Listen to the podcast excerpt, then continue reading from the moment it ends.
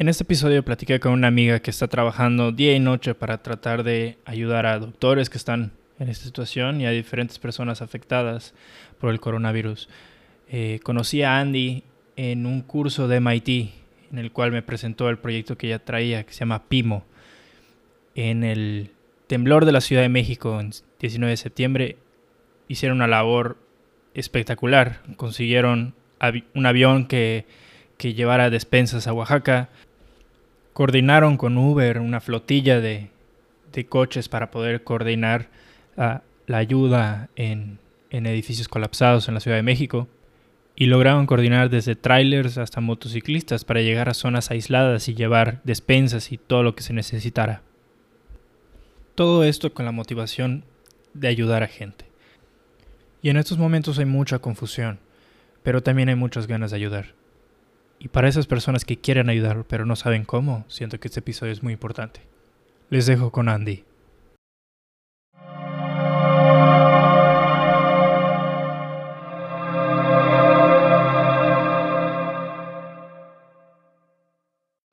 Andy, muchísimas gracias por venir. Hace rato que te quería tener en el programa y es buenísimo tenerte aquí. Gracias por invitarme, al contrario, yo estoy muy feliz de estar aquí. Súper. Oye, estaba viendo este de que había ido a escalar, a hacer alpinismo. ¿Qué, tal fue tu experiencia?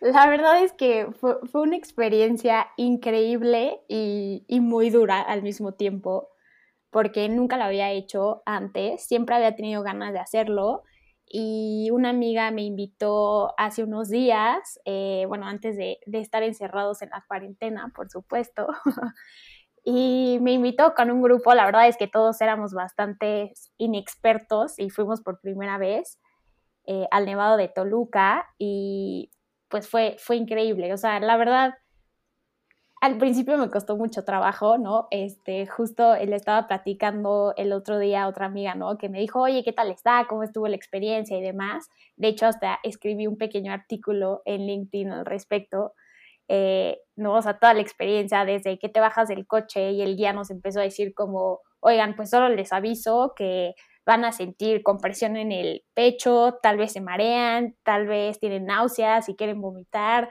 y a lo mejor sienten que se van a desmayar y yo como, ¿a qué me metí? O sea, ¿qué estoy haciendo aquí? Pero, pero fue una experiencia muy, muy padre.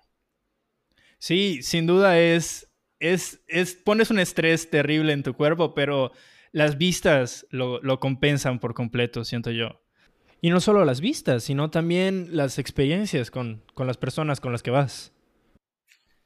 Sí, sobre todo, ¿sabes qué? A mí lo que más me gustó, yo pensé que lo que más me iba a gustar eran las vistas, pero digo, aunque sí, están padrísimas, es increíble cómo conectas con la naturaleza, o sea, creo que es algo que todo el mundo debería de hacer al menos una vez en su vida. Eh, creo que a mí lo que más me gustó fue llegar a la cima, ¿no? Entonces, o sea, después de como, no sé, muchas horas que sigues, que sigues intentando, sí, yo sí llego a un punto, este, ya cuando estás llegando como a la cima, en donde todo el terreno es súper como arenoso, ya no hay nada de vegetación, nada de plantas, nada de nada, solo hay tierra y polvo y estás a punto de llegar, pero todavía te falta como una media hora, tu cuerpo está tan cansado que solo me acuerdo que yo solo me podía concentrar en cada paso que daba, ¿no? O sea, cada paso, un paso y respirar como tres veces, porque aparte, pues entre más subes, te cuesta más trabajo respirar por, el oxígeno y la altura. Pero llegar hasta arriba, dices, wow, no puede ser que, que mi cuerpo aguantó. Bueno, al menos yo eso creí y, y se siente increíble. Sí, eh, te, te, puedo recomendar este la Malinche también, es una, es una experiencia padrísima. Eso sí toma muchas horas. Es, no, no sé cómo, cómo es el nevado, no, no he ido, pero... Sí, creo que, creo que la Malinche es más difícil. Entonces, si ya fuiste a la Malinche, creo que ya estás un paso más adelantado. Justo es la siguiente montaña que quiero subir. Pero creo que para eso sí tengo que entrenar un poquito más. Un poco, no, no, te, no te agobies. La verdad es que sí lo. niños, niños suben la Malinche. Yo me sentí mal la, primera vez que fui. Me estaba agotadísimo subiendo y de repente me rebasa un niño de 8 años y yo así de. No puede ser. bueno, entonces eso significa que se puede, así que Sí, sí, totalmente, totalmente se puede. Pero, oye, y justamente esa analogía que haces, siento que es, es buena transición a, las cosas que he estado viendo que, has estado haciendo. Eh, has estado metiendo, metiéndote mucho en, organizaciones no, gubernamentales para, para tratar de ayudar a diferentes situaciones en el mundo, eh, con organizaciones sin fines de lucro. ¿Cómo es que, cómo es que te quieres involucrar? Podemos luego este, también hablar sobre, sobre esta compañía que empezaste, pero, pero, o sea, ¿de dónde nace esa inspiración de, de, de no, de no agarrar un trabajo corporativo o, o, de no buscar, voy a hacer una compañía que haga mucho dinero? O sea, tú, tú sabes que lo que estás haciendo no te va a dejar mucho dinero, entonces, ¿cómo, por qué? Sí, justo, la verdad es que es una, es una historia muy padre. Eh, nosotros empezamos, bueno, empecé yo con mi hermana, primero en 2017 empezamos un blog de impacto social en donde contábamos historias positivas de México, ¿no? Entonces prácticamente lo que queríamos hacer era, y fue iniciativa de ella, la verdad es que yo me sumé después, pero la idea era un poco contar cosas positivas en medio de todo el amarillismo y malas noticias, ¿no? A los que los mexicanos estamos acostumbrados a oír. Dijimos, bueno, en este país también pasan cosas padres, contemos un poco de ellas. Y con esa intención empezamos este blog de impacto social eh, con el nombre de Entrelazando México.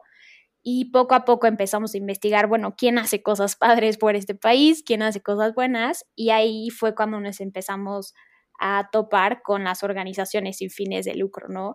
Nos dimos cuenta que en México existen muchas organizaciones que están siempre en contacto con, con poblaciones muy vulnerables, ¿no?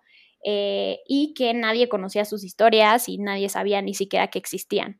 Entonces, ese fue como el primer, pues, la primera vez que dimos con ellas, empezamos a contar sus historias y entonces llegó el temblor, ¿no? En septiembre del, del 2017 yo no sé si fue porque nuestro nombre sonaba como muy institucional o qué, era lo que, qué es lo que fue que, que empezó, que empezara todo, no, no sé qué fue lo que hizo que todo cambiara, pero la gente nos empezó a escribir mucho, ¿no? En el blog de Entrelazando México, a nuestros propios celulares, oye, se ve que están haciendo cosas padrísimas, seguro ustedes saben eh, a dónde tengo que ir o cómo tengo que ayudar en el temblor, ¿no? Obviamente mi hermana y yo no teníamos idea de cómo la gente podía ayudar, pues te podrá, o sea, seguro te acordarás que todo era un caos, ¿no? Eh, en esos momentos. Y lo que se nos ocurrió hacer ahí fue cuando incluimos a, la que iba a ser después nuestra, nuestra socia también, este, íbamos a, hacer las tres socias. Eh, de un emprendimiento social que, luego te contaré, pero eh, ahí lo que decidimos hacer fue mandar a un grupo de gente que fueran como nuestros informantes en tiempo real, que fueran a los centros de acopio, sacaran la información este, de cuáles eran las necesidades en tiempo real y nosotros los empezamos a postear en Facebook. No fue algo súper simple.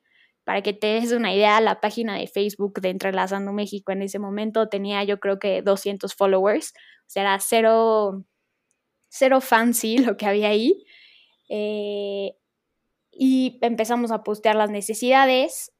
Semanas, no, ni siquiera, yo creo que tres o cinco días después teníamos 8 mil followers, los posts tenían 800 mil este, views.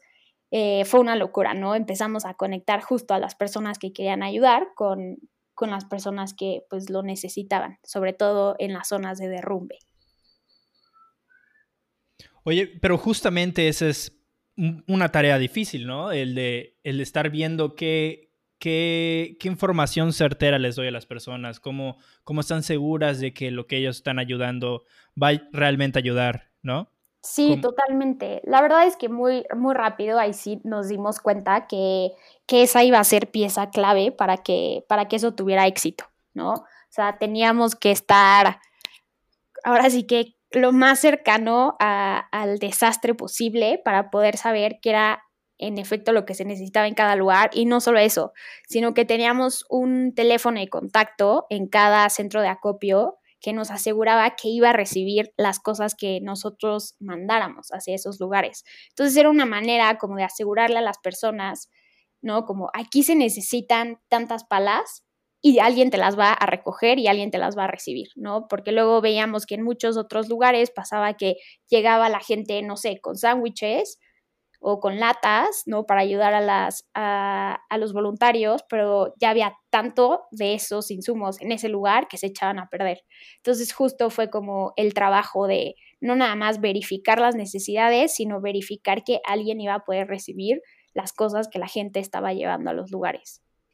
Sí, la coordinación realmente de la ayuda no es una, no es una tarea sencilla y debe ser cansado. Me tocó justamente en el temblor. Eh, en, un edificio de departamentos que se había caído, había terminado ya, o sea, había terminado ahí yo ayudando. Y, y de que, cuando, o sea, no había quien coordinara, entonces pues tomé riendas, empecé a coordinar a gente para, para que empiecen a, quitar escombros, llegan los marinos, no había quien coordinar, entonces estoy diciéndole a los marinos por dónde ir, este de, por dónde vamos desarmando los escombros, y eh, cuando menos me di cuenta, ya, ya yo estaba era parte crucial de lo que estaba dirigiendo y ya no me, ya no me podía quitar de ahí. O sea, ahí me di cuenta de la importancia de, la coordinación en, en, en, en, situaciones graves particularmente. Sí, justo nos pasó idéntico que a ti. O sea, la verdad es que pensamos que iba a ser algo, o sea, un esfuerzo importante, pero chico, y de repente nos dimos cuenta que sí estábamos siendo esenciales. Eh, para que te des una idea, creo que había nada más dos motosierras en toda la Ciudad de México y nosotros éramos responsables de una en esos momentos. Teníamos igual eh, un chat con protección civil.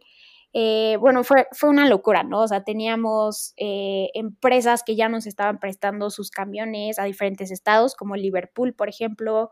Uber nos prestó un chorro de coches, los podíamos mover por toda la ciudad sin problema. O sea, creo que al final se juntaron muchas cosas importantes. Uno, obviamente, la solidaridad de tanto todos los mexicanos, incluyendo las empresas también. Y la otra fue que pues, nosotros sí tuvimos como este elemento extra de, ayudar a organizar, ¿no? Como justo tú, tú estás comentando. Sí, también o sea, también hay que tomar en cuenta el otro lado, ¿no? De gente que no está en nuestra situación de privilegio y dice, oye, ¿cómo ayudo? ¿Cómo, cómo, qué puedo hacer para, mejorar la situación sin estorbar, que esa es una parte también importante. O sea, es, es, mucho este dicho de, los Marines de lead, follow or get out the way. Entonces, ¿cómo? O sea, y ahí es donde entra Pimo, ¿no? El, proyecto en el que estás trabajando. Sí, justo creo que lo introdujiste perfecto. O sea, de hecho, después de, de esa experiencia del temblor, nos dimos cuenta que en situaciones de crisis y en general en el mundo de la ayuda, por, decir, por decirlo así o por decirlo de alguna manera, la ayuda se hace de una forma muy ineficiente. Entonces, número uno, no hay como información completa, ¿no? O sea, la gente es muy complicado saber qué es lo que de verdad se necesita, qué es lo que está pasando. Dos, los actores que están eh, tratando de resolver estas situaciones, ya sean de crisis o de, de falta de ayuda, ¿no? Como, no sé, por decir, el hambre o cambio climático, lo que tú, lo que tú pongas o lo que tú digas, están como diseminados, por así decirlo. O sea, los jugadores o la gente que está tratando de ayudar, ¿no? Que en una situación que no es de crisis, eh, son las organizaciones sin fines de lucro, eh, hay muchas que están tratando de resolver el mismo problema, no están usando como una misma metodología, eh, unas no tienen la información que tienen otras. Entonces, justo ahí, desde el temblor, este, en adelante, cuando empezamos a investigar un poco más, justo nos dimos cuenta que, que en este sector eh, la ayuda es muy ineficiente, falta mucha información y la gente que es crucial que esté conectada normalmente no lo está. Entonces, bueno, al principio me preguntabas, bueno, ¿y qué, qué te hizo no querer trabajar como en un, en un trabajo típico, ¿no? O de oficina, como todo el mundo este, está un poco más acostumbrado a pensar. La verdad es que fue justo esta situación del temblor que me hizo considerar algo diferente. ¿No? Yo, yo estudié economía, siempre me imaginé que iba a trabajar o en un banco o en un gran corporativo, este, bastante más aburrido tal vez de lo que es mi vida ahora. Em, y después como de darnos cuenta de esto y de que realmente podríamos hacer como una diferencia en este sector, fue que las tres que empezamos este, esto de Entrelazando México, decidimos eh, empezar una eh, startup de impacto social que se llama Pimo. Sí, justamente las conocí ustedes en el, en el programa de MIT que, que coordinaba con el ITAM. Este, y me pareció increíble el proyecto. Muchas, muchas personas de las que conocimos allá, pues tenían un proyecto enfocado a lo privado, a resolver un problema, dar valor a la gente, sí, pero planeaban mucho hacer dinero. Y me pareció súper interesante que dije, oye, espera, claro, o sea, no, no va todo por ahí y no, no, no todo tiene que ser sector privado. Hay esta, esta gran, este canal que es el sin fines de lucro. Pero ¿tú crees que que se, que se contraponen, este de el sector privado que busca lucrar y, el y este sector, pues de sector civil más que nada, ¿no? Porque no es público, no es de, de, políticos ni de partidos políticos, que no, se, se, se contraponen, se chocan entre ellos o, o, se, o hay, un, hay una colaboración. Yo creo que no, o sea, yo creo que al contrario, debe de haber una colaboración y es muy necesaria que, que exista esa colaboración.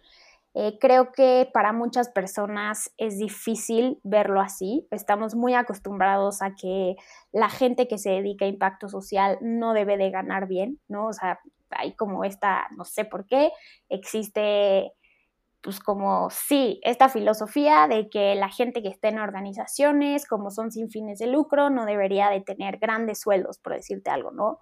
O no debería gastar en cosas administrativas, ¿no? Solo se quiere gastar en cosas que tengan que ver con eh, la operación y llevar la ayuda. Pero en general, o sea, bueno, una... Vi una TED Talk que recomiendo muchísimo de Dan Palota, eh, que habla justo de esto, ¿no? Como de lo ineficiente que, es el, tercer sector o la filantropía, por así decirlo, justo por estos como estigmas que tenemos, ¿no? Entonces, en vez de que una persona que a lo mejor tiene una super carrera, eh, tiene una super maestría o a lo mejor un super posgrado, pues el costo de oportunidad de estar trabajando en el tercer sector es enorme, ¿no? Si no puede ganar un buen sueldo. O, por ejemplo, cómo le va a hacer una organización para que la gente la conozca, ¿no? Que era justo lo que te comentaba al principio, que Paula, mi hermana y yo nos dimos cuenta, oye, hay tantas organizaciones, nadie sabe de ellas, la gente dice, quiero ayudar, pero no sé cómo ni a quién, porque no conoce a estas organizaciones locales que están haciendo grandes esfuerzos y ayudando a miles de personas. Y no las pueden conocer porque estas organizaciones, por ley, no pueden gastar más del el nuevo 10% en gastos administrativos, ¿no? O es como si Disney sacara una película, pero no puede, o sea, tiene un tope y no puede anunciarlo a todo el mundo, por ley. Entonces, esta es como una de las cosas que pasa en el sector de la filantropía, que creo que es súper bueno que existan nuevos actores un poco más hacia el sector privado, como lo es Pimo. En Pimo somos, sí, somos una empresa de, de impacto social, por lo tanto, aunque ponemos a las personas primero y está en nuestros estatutos, está en el Founders Agreement que hicimos eh, y todo, pues sí tenemos esta otra parte de, generar, de generar, este, pues no tanto dividendos, pero sí algo de, revenue, por así decirlo.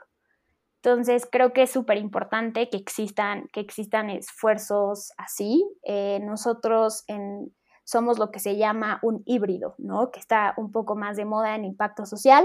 Para la gente que no sabe qué es una organización que es un híbrido, significa que tienes una empresa, una SAPI, que estás constituido como una empresa normal, pero al mismo tiempo tienes a otra que es una fundación sin fines de lucro. Entonces las dos este, organizaciones trabajan en conjunto y es una forma muy buena y hacen una mancuerna muy buena para generar mucho impacto social, pero al mismo tiempo ser sostenibles y no estar dependiendo eh, de, terceros. Sí, justamente siento que eso había mucho problema en esa, en esa parte con muchas fundaciones, que no hay la atracción porque no hay un, no hay un rendimiento, no hay un avance este, propio de, de, la organización y requieren siempre de extender la mano y decir, oye, porfa, ¿me puedes dar un poco más de dinero? Entonces hay, un, hay un problema ahí, ¿no? Sí, totalmente. Eh, y ahorita Pimo está en México, ¿cómo, está en Latinoamérica? ¿Cómo, cómo están operando? Eh, Pimo sí está ahorita solo en México. Eh, nuestra operación, bueno, ha cambiado mucho, como yo creo que todas las empresas en todo el mundo por culpa del coronavirus. Eh, en, en, tiempos pre-COVID, por así decirlo, nosotros lo que hacíamos era conectar a empresas con proyectos específicos de organizaciones de la sociedad civil. ¿No? Entonces, lo que hacíamos era generar ya sean voluntariados corporativos, este, generar tracking de la ayuda que están haciendo las empresas a ciertos proyectos eh, y dar como sobre todo ese seguimiento de qué es lo que está pasando con su dinero y qué está pasando con la ayuda, ¿no? Entonces, prácticamente lo que hicimos eh, alrededor de un año fue generar una base de ONGs que nosotros filtramos, nosotros checamos que este, tuvieran pues buenas prácticas, prácticas antilavado, que sí tuvieran eh, seguimiento, que sí estuvieran midiendo su impacto de alguna manera, que estuvieran alineados a los objetivos de desarrollo sostenible de la ONU, eh, una vez, hay, bueno, y sobre todo que tuvieran y generaran movilidad social. Eh, más que movilidad social, no entendida como los economistas normalmente lo entienden, que es que tus ingresos no dependan de los ingresos de tus papás, este, sino que sean completamente independientes. Lo que nosotros tratamos de hacer es traer puros proyectos eh, a través de las organizaciones que generen cambios de largo plazo. Entonces, eh, es un poco como esta idea de no les des pescado, sino enséñales a pescar, puesta como en la práctica, ¿no? Entonces, tenemos organizaciones que se dedican a la vivienda, a cambio climático, eh, a terminar con el hambre, a terminar con la pobreza, a dar trabajo a personas en comunidades vulnerables en Oaxaca, en Chiapas, en Veracruz.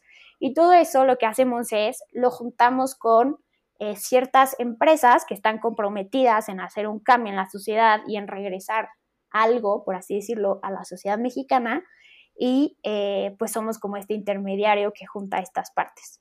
Eso era tiempos pre-COVID. Ajá.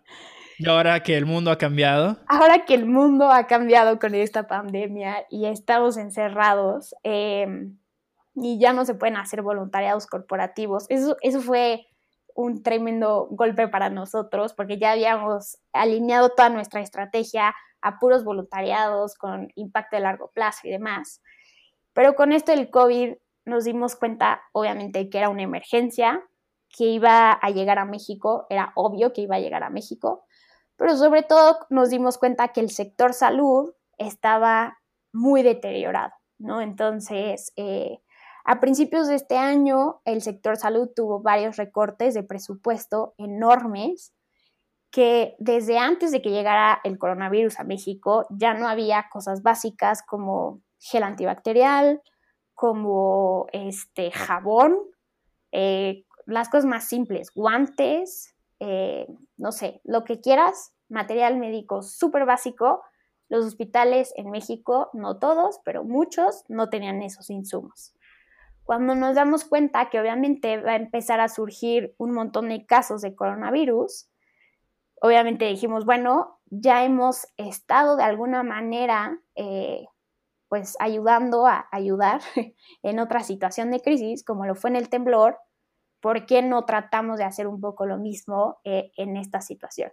Entonces, antes de lanzarnos así a lo, ahora sí que a lo ciego, a, tratar de ayudar este, en esto del coronavirus, tuvimos la oportunidad de platicar con un doctor que está en Mass General, en, en el hospital de Mass General en Estados Unidos, y nos dijo, bueno, o sea, sí tengan por claro que este, esto va a estar muy rudo, van a haber un montón de casos, eh, no necesariamente las cifras que ustedes van a ver van a ser las verdaderas, porque hay muchos intereses de muchas cosas y de muchos lados eh, metidos en esto, y el sector salud no está preparado como para esta crisis. O sea, de por sí el sector salud de países eh, por decir desarrollados, que bueno, no me gusta usar ese lenguaje, pero sí, eh, de países como Estados Unidos, Italia y demás, están sufriendo tanto, si nos dijo, no se imaginen lo que va a pasar en México. Entonces, pues ha sido una labor un poco titánica. Ahorita lo que hicimos fue construir un fondo justo a este fondo le pusimos Entrelazando México, ¿no? Recordando un poco a, los esfuerzos que habíamos hecho en el temblor. Y con este fondo lo que queremos hacer es comprar material básico para doctores, enfermeros y camilleros que estén atendiendo a pacientes con coronavirus en México. Entonces, eh, para hacer esto lanzamos, bueno, lo primero fue decir, hay que espotear otra vez las necesidades, hay que encontrar cuáles son estas necesidades. Eh, entonces lanzamos un formulario que hemos estado repartiendo eh, vía virtual en varios hospitales entonces los hospitales, digamos que se meten al formulario, es como si hicieran un pedido de insumos y nos van diciendo qué necesitan, ¿no? Si son mascarillas, si son guantes, si son trajes de bioseguridad, si son N95, cuánto necesitan, para que nosotros cuando vayamos recaudando los fondos, que es algo que ya estamos haciendo, entonces podamos contactar a proveedores, comprar esos insumos y mandarlos a esos hospitales.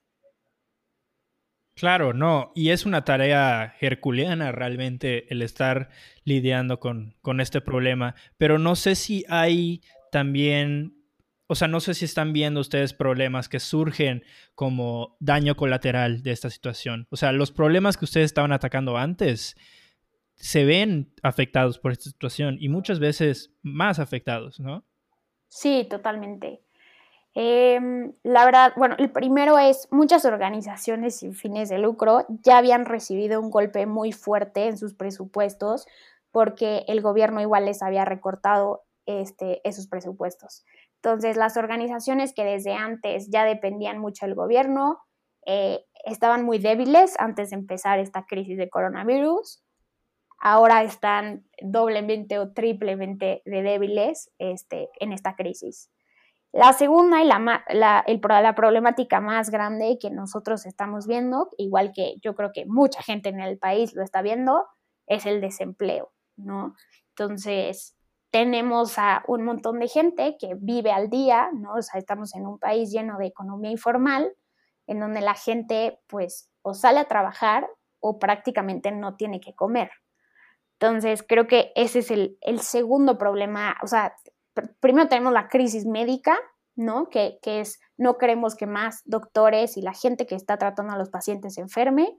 Problema número dos, enorme, es el desempleo, que es qué vamos a hacer con todas estas personas que no tienen una fuente de ingreso segura, que no pueden salir a trabajar, ¿no? Por, culpa de, pues, de la cuarentena y, de, y de la, del virus, o que, y que simplemente no pueden tener clientes, ¿no? O sea, toda la gente, no sé, que a lo mejor tiene salones de belleza, ¿no? Que es como el emprendimiento más típico en las mujeres mexicanas, pues ni aunque salían a trabajar, podrían, este, porque no, no hay clientes, ¿no? Entonces, ese es el siguiente problema más grave que nosotros estamos viendo. Otro problema que nos ha llegado a nosotros con la red de organizaciones que tenemos es que en las comunidades rurales, sobre todo en el Estado de México, en donde hay varias comunidades que, eh, donde hay muchos migrantes, ¿no? en donde los señores se fueron a Estados Unidos y que en estas últimas semanas han estado regresando a sus comunidades sin ningún monitoreo, nadie les tomó ni la temperatura. Entonces están regresando a estas comunidades probablemente infectados con coronavirus. Entonces, ese es como, digamos, el tercer problema que nosotros estamos viendo, pero como tú bien dices, pues con, con esta crisis pues, eh, de salud están habiendo como otras repercusiones enormes en otros sectores, eh, sobre todo pues en los, en los más vulnerables. Sí, y ahí que mencionabas la parte de, de estas mujeres que, que, que, que, quieren empezar un negocio, que la gente que se queda desempleada, a lo mejor eso es un poco de ciencia ficción, pero, pero a lo mejor no sé si es el momento de explorar cosas como ingreso básico universal. No sé si has, has, has jugado con esa idea. La verdad es que no he investigado lo suficiente. Creo que tienes mucha razón y yo creo que en muchos países este, se va a empezar a, a, cuestionar esto. Creo que en un país como, como México, en donde la situación es la mayoría de la población o la mayoría de los trabajadores activos pertenecen a la economía informal y, viven al día, ¿no? Porque no tienen acceso a, servicios bancarios o a servicios financieros, entonces no tienen ahorros. Eh, creo que sí es un buen momento para empezar a cuestionarnos esta idea de, del ingreso mínimo.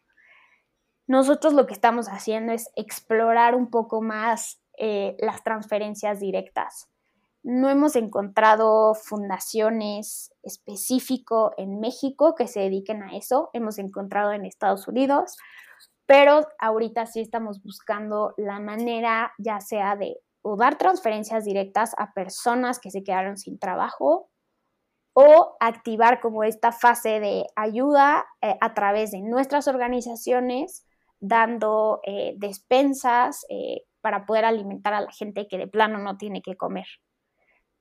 Pero sí creo que, que es un muy buen momento para, para cuestionarnos esto.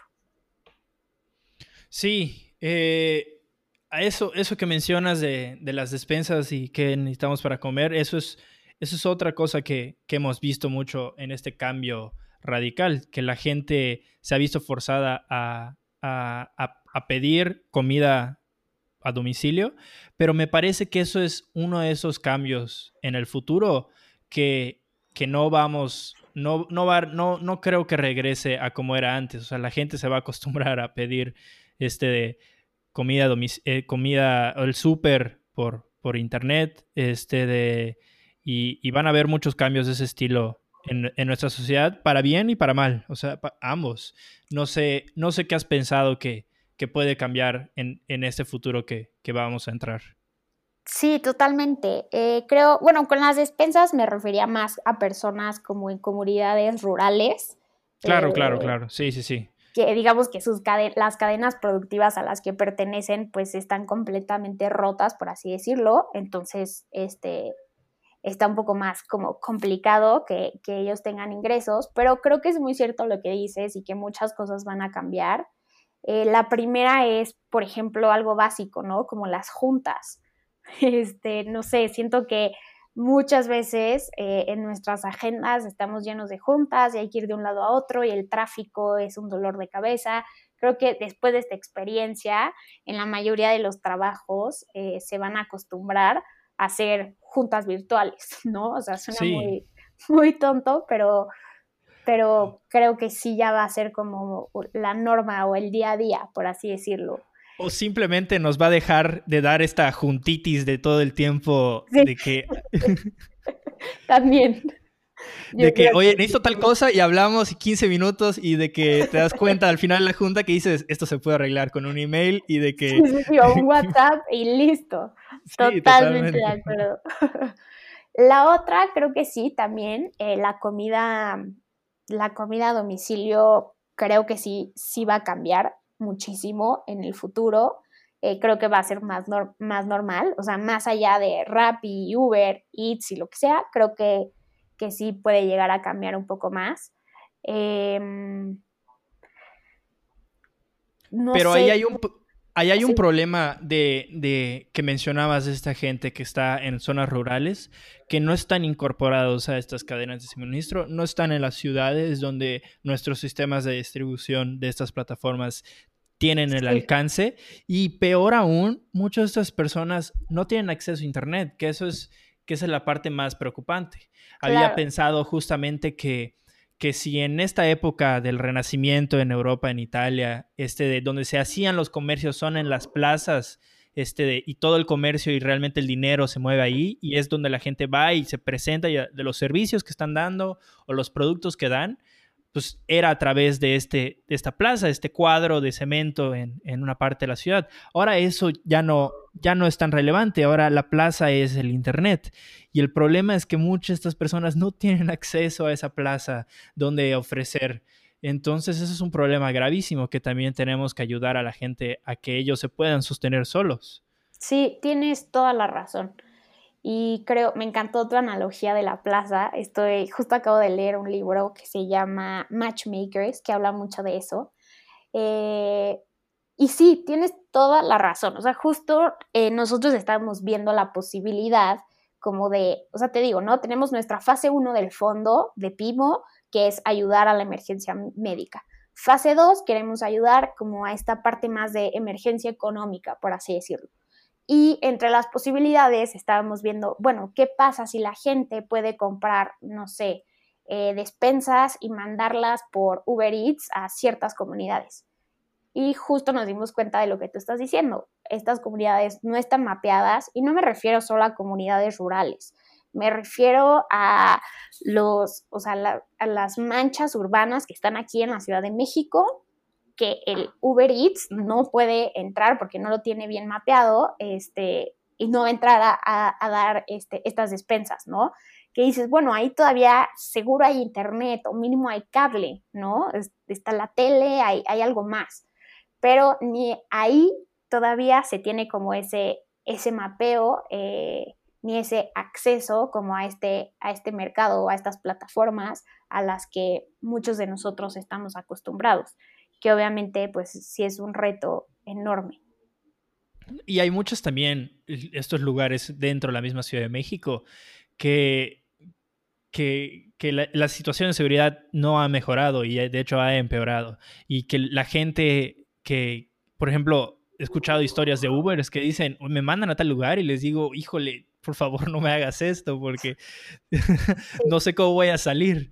Entonces también hay un problema ahí este, de cómo, cómo lidiar con eso, pero siento que, que ahí ustedes tienen una ventaja que, y que, que, las organizaciones este, sin fines de lucro y que, que, buscan ayudar en la filantropía tienen una gran ventaja, que pueden coordinar, aunque sea con estos grupos de personas de que normalmente pues están involucrados en crímenes o, de manera organizada o, diferentes este, de maneras de violencia, que en, en, casos que había visto, por ejemplo, unos, una compañía interesante, interesante se llama Litro de Luz en Colombia, que mucho lo que hacían era traer infraestructura a esas zonas marginadas. Entonces, mucho su trabajo involucra, por ejemplo, en Brasil, entrar a las favelas y hablar con los, los líderes de las, de las mafias dentro de las favelas y decirle, oye, pues dame chance de instalar focos de luz y, y cables de electricidad para tu gente aquí, o sea, no busco nada más. Entonces, siento que esos grupos, a las únicas personas que se podrían abrir serían a, a personas, a, a grupos como como, ustedes, no se van a abrir al, gobierno y menos se van a abrir al sector privado. Sí, creo que tienes muchísima razón. La verdad es que si un trabajo han hecho muy bien las organizaciones eh, sin fines de lucro, es ese.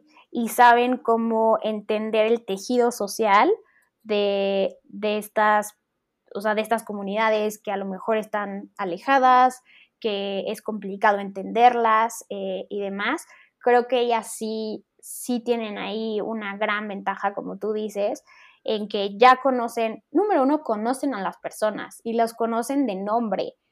Que eso, eh, o sea, no sé, como que suena a lo mejor como en ciudades muy grandes, se nos olvida, pero en, en estas comunidades es importantísimo, ¿no? O sea, lo vemos, por ejemplo, con instituciones que dan microcréditos tienen que saber perfectamente los nombres de las personas que viven en la comunidad, quién es quién, a qué se dedica cada, cada persona, cada familia.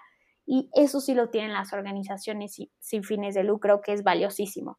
¿no? Tienen, este, conocen muy bien eh, justo esto, o sea, a qué se dedican las personas, quiénes de estas familias son las que más necesitan ayuda, si alguna de ellas estuvo pasando por momentos difíciles con su cosecha, por ejemplo, entonces creo que, que sí, sí es muy importante.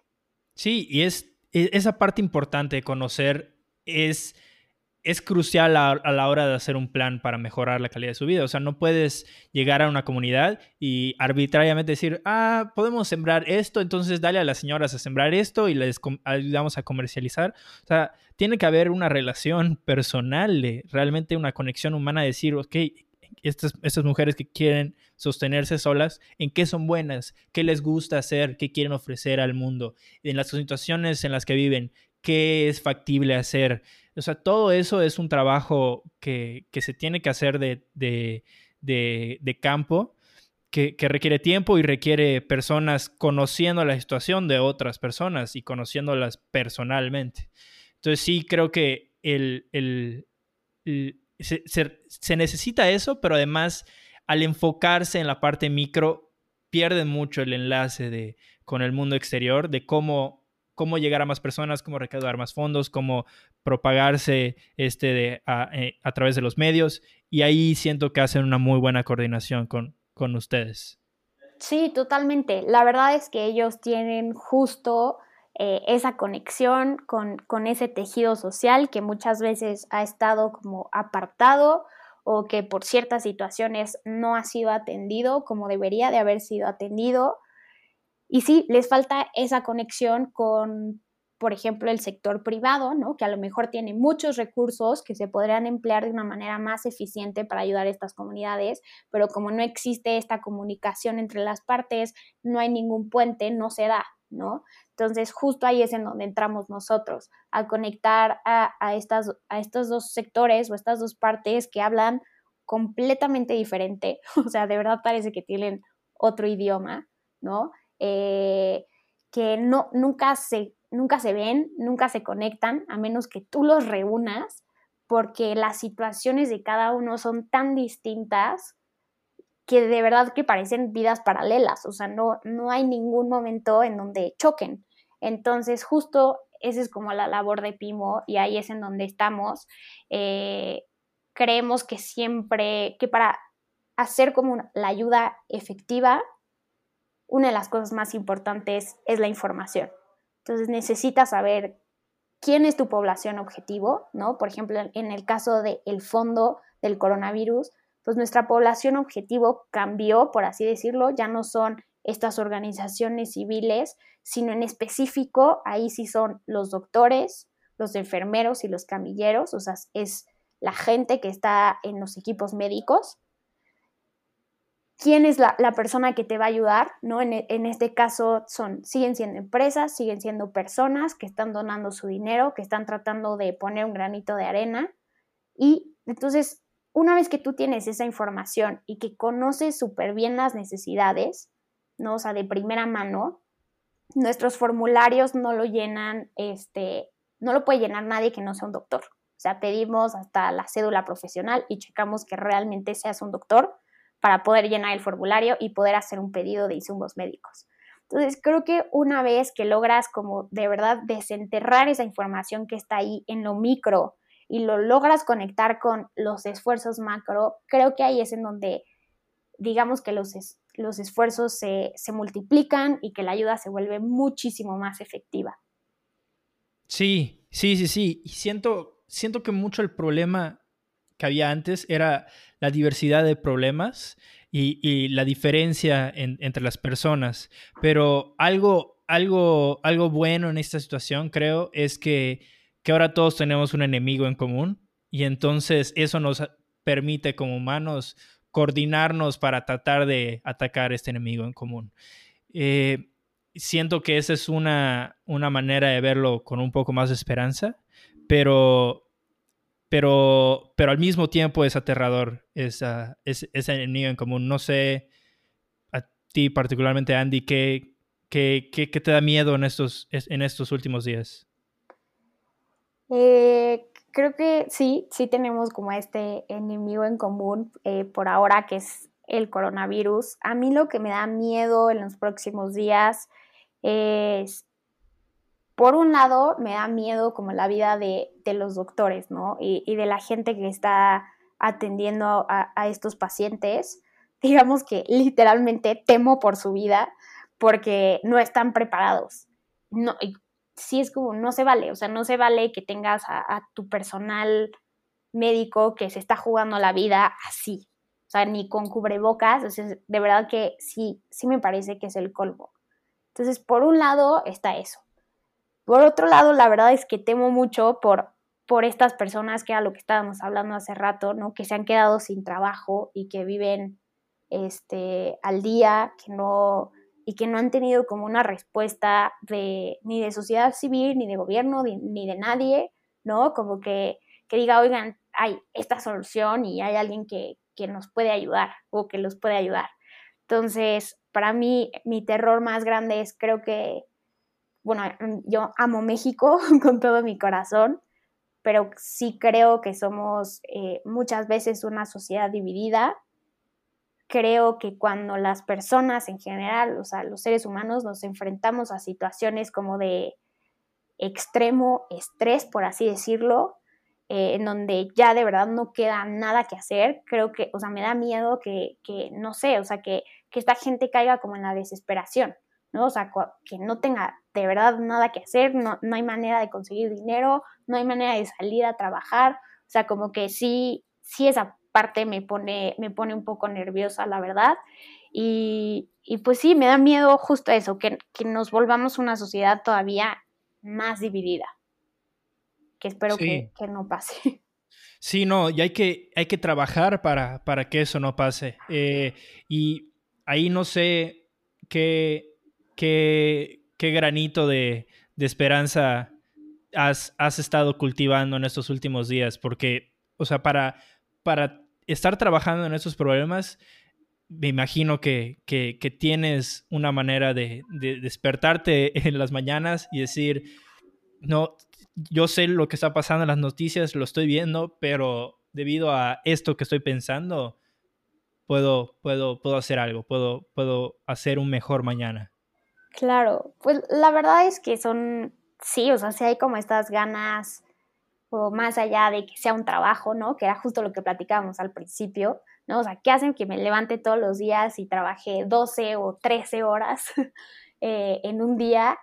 pues es eso, es como que estás ayudando a alguien más, o sea, creo que, es como más grande que yo, por así decirlo, o sea, Pimo es mucho más grande que yo, mucho más grande que, las tres este, fundadoras que lo empezamos, creo que eso es importantísimo.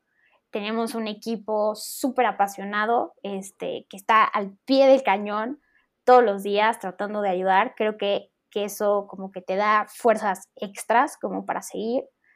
La otra, aunque todo suena como a lo mejor muy devastador y es una crisis y a lo mejor puedes caer como en este como análisis, parálisis de que dices, ah, ¿qué hago? No, o sea, no sé cómo ayudar. Eh, justo, sea, como que nosotros en Pimo tenemos esta filosofía de tratar como de, ir problema por problema, como tratando de, pues de resolverlo en cachitos, ¿no? O sea, sabemos que a lo mejor no yo, Andy ni Pimo va a solucionar el problema del coronavirus en México porque es mucho más grande, pero sí podemos aportar este, con algo, ¿no? O sea, con, un pequeño esfuerzo que le va a cambiar la vida a a lo mejor a una persona o a cinco personas o a diez o a cien. Pero creo que eso es como que lo que hace que valga la pena, ¿no? O sea, cuando hablas con los doctores y, te, y se emocionan, pero le dices como, oye, todavía no tengo los insumos, o sea, solo te estoy preguntando qué necesitas, voy a hacer todo mi esfuerzo por conseguirlos, pero todavía no te lo puedo asegurar.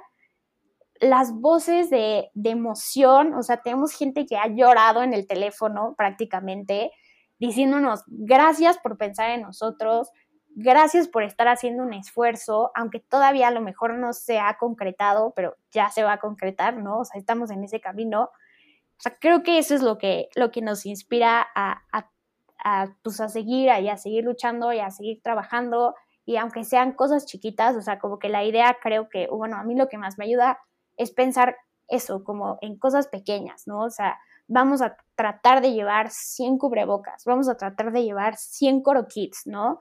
Eh, vamos a tratar de llevar esto a este hospital en específico, vamos a levantar las necesidades, o sea, como que poco a poco suena como muchísimo, ¿no? Ya que lo dices todo en conjunto de que hay que ver con proveedores, hay que levantar necesidades, hay que mandar la ayuda y demás, pero siento que si solo vas pensando en problema por problema, en cosas chicas, como que todo se vuelve un poco más resolvible, siento yo. Y, eso, o sea, escuchar como las voces de los doctores, de, los enfermeros y demás, que están súper emocionados porque tienen esperanza, wow, o sea, con eso creo que ya vale la pena. Sí, justo, justo siento que ahí tocas un, una fibra sensible de que tenemos las, las personas, de que, o sea, y esta situación nos ha dejado mucho pensando, o sea, no tenemos que estar en nuestras casas en silencio con nuestros pensamientos muchas veces y, y nos ponemos a reflexionar de, de que, pues, qué estamos haciendo con nuestras vidas, qué, mucho significa este de y qué, y, y hacia dónde estamos yendo. Entonces siento que también a esto al menos particularmente a mí, ha ido naciendo esta parte de qué, ¿qué podemos hacer? ¿Qué podemos hacer para tratar de trascender esta situación de soledad? Y mucho es también darnos cuenta que, que todos están iguales y que y hay alguien del otro lado de, del monitor o de, del, micrófono, del micrófono del, del otro lado de la pared que, que, se siente también este, en la misma situación o, o peor y, que, y, que nos, y el que nosotros tengamos algún esfuerzo por el, el, mínimo que sea o la mayor cantidad que podamos hacer, siento que hace un cambio real en la vida de las personas. Y eso es totalmente invaluable en cuanto a cuando te llega a recibirlo, pero también a la hora de, darlo. A mí me pasó, creo que me marcó mucho de chico cuando estaba estudiando con, con, los, con los jesuitas, que tenían este lema de ser para los demás, que tu vida tiene sentido y adquiere profundidad y, y, se expande el significado de lo que estás haciendo cuando ayudas a otras personas y cuando otras personas se benefician de, de lo que tú estás haciendo. Entonces creo que creo que lo que ustedes están haciendo en Pima, en Pima ahorita es sumamente importante y, invito también mucho a la audiencia a, involucrarse, a tratar de ver la manera de ayudar, en, ya sea de voluntariado, este, ya sea hacer, de poder dar un poco de dinero que tengan extra, ya sea hablar con personas que están solas en sus casas y no tienen con quién hablar. O sea, es una situación médica, este, de, económica, pero también emocional. Entonces siento que la conexión humana en esos momentos es lo más importante que tenemos y, nos revela realmente que, que, es lo único que tenemos, que lo único que tenemos es el uno al otro. Entonces, quiero, quiero agradecerte muchísimo lo que están haciendo ustedes, este, me parece súper importante. Mil gracias. No, la verdad es que nosotros lo hacemos felices. Eh, justo cuando inició esta situación del coronavirus, nos sentamos y dijimos, ¿le entramos o no? Eh, al final regresamos con nuestra, a nuestra misión, ¿no? Como empresa, que nuestra misión como empresa es justo conectar personas para transformar los problemas globales con soluciones innovadoras. Y dijimos, bueno, eso es lo que hacemos, eh, eso es en lo que tenemos experiencia, en conectar gente que quiere ayudar entonces sí, como tú dices, al final creo que todos los esfuerzos suman, eh, se pueden cambiar vidas de una manera muy sencilla, o sea, creo que pronto vamos a tener otro proyecto eh, que tiene que ver un poco más con, con la industria de la moda para dar trabajo a costureras que igual van a estar haciendo un poco de, eh, de mascarillas para la población en general y trajes los trajes como para los doctores, eh, que ahorita están muy desgastados, ¿no? Por todo, porque los tienen que estar metiendo en, cloro y demás. Y yo creo que dentro de las próximas semanas igual vamos a sacar este, algunas otras cosas y proyectos para ayudar a esta parte como de económica, ¿no? Entonces, pues ahora sí que, pues sí, los invito, los invito a entrar, los invito a apoyar, puede ser con eh, puede ser con dinero, ¿no? Cualquier cosa sirve, cualquier ahorro, cosa chiquita que puedas aportar, creo que, hace mucho la diferencia. Y si no, y lo que tienes es tiempo, también, o sea, los invito a, pues a donarlo, ¿no? Como a la causa. Tenemos mucha gente que nos ha escrito últimamente, que se ha unido al equipo en estas últimas dos o tres semanas, que nos ha dicho, oye, ¿sabes qué? Tengo un chorro de tiempo libre, estoy, estoy dispuesto a ayudar y y cada quien como desde, desde su nicho de expertise le, le ha entrado un poco a ayudarnos al equipo y pues eso es súper valioso también. Súper, también y quería mencionar a los ingenieros que escuchan esto, una página buena que si necesitan, quieren ayudar en algo, en lo que sea, ya sea en impresión este, de, mascarillas, en impresoras 3D o que dominen algún programa de CAD o, o puedan ayudar haciendo la, página a algún centro de acopio o lo que sea, hay una página muy buena que se llama helpfulengineer.org. Entonces también siento que vale la pena mencionar para la gente que quiera ayudar. Andy, eh, muchísimas gracias por tomarte el tiempo de, platicar con nosotros este, de este, maneras que podemos ayudar y, indagar en, las cosas que, crees que son importantes que, que podamos ayudar, las cosas que te dan miedo, este, de las cosas que te interesan hacer. Muchísimas gracias por tu tiempo. No, mil gracias a ti por, por invitarme. Yo la verdad feliz, feliz de compartir y espero, pues no sé, que, que alguien se anime después de escuchar esto. Perfecto. No sé si te pueden encontrar en alguna red, en el Twitterverse o por algún lado.